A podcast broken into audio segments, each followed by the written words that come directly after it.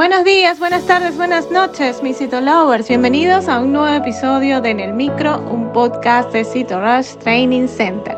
Mi nombre es Dai García y en el episodio de hoy hablaremos de lesiones benignas de la mama, fibroadenoma.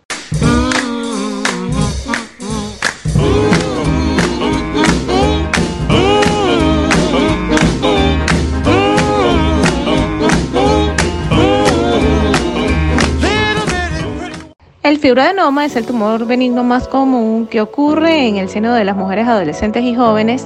Por lo general se observa entre las edades de 20 y 35 años.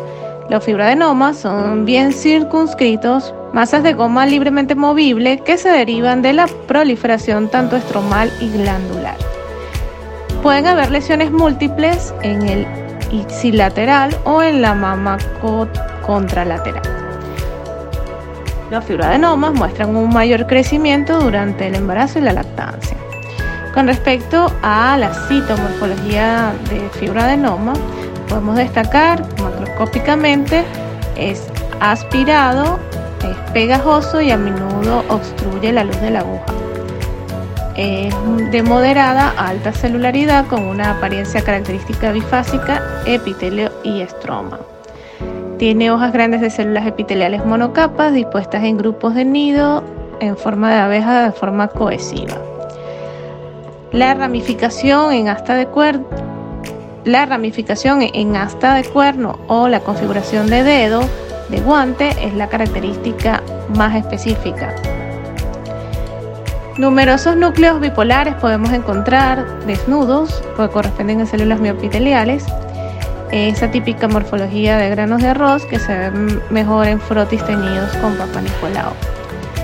La fibrosis y la metaplasia del estroma también podemos observarla, incluyendo la formación de hueso y calcificación común en fibroadenomas de mujeres mayores. Con respecto a fibroadenomas juveniles, tienden a tener un aspecto más monomórfico, predominantemente con grandes fragmentos epiteliales de forma uniforme y tipo glandular. La arquitectura papilar puede ser también predominante.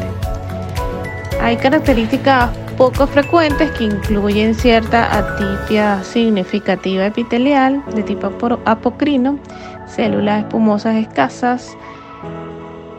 Podemos observar también células gigantes multinucleadas y escaso componente de estroma. Algunas dificultades en el diagnóstico de fibroadenoma se puede destacar que clínicamente puede confundirse o radiológicamente con un quiste de mama o un ganglio linfático intramamario. Los carcinomas se han reportado en muy pocas ocasiones en los casos de fibroadenoma. generalmente el carcinoma debe diagnosticarse solo cuando se aprecian múltiples criterios de malignidad.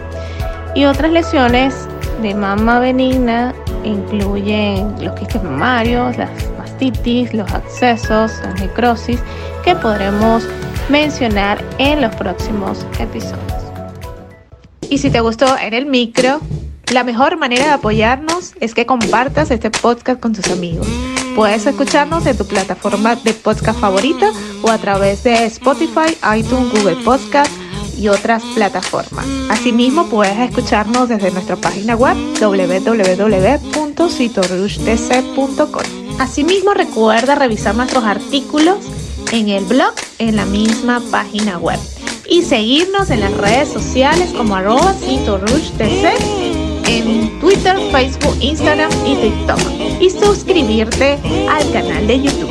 Mi nombre es Dai García y soy CEO and founder de Cito Hasta una próxima emisión.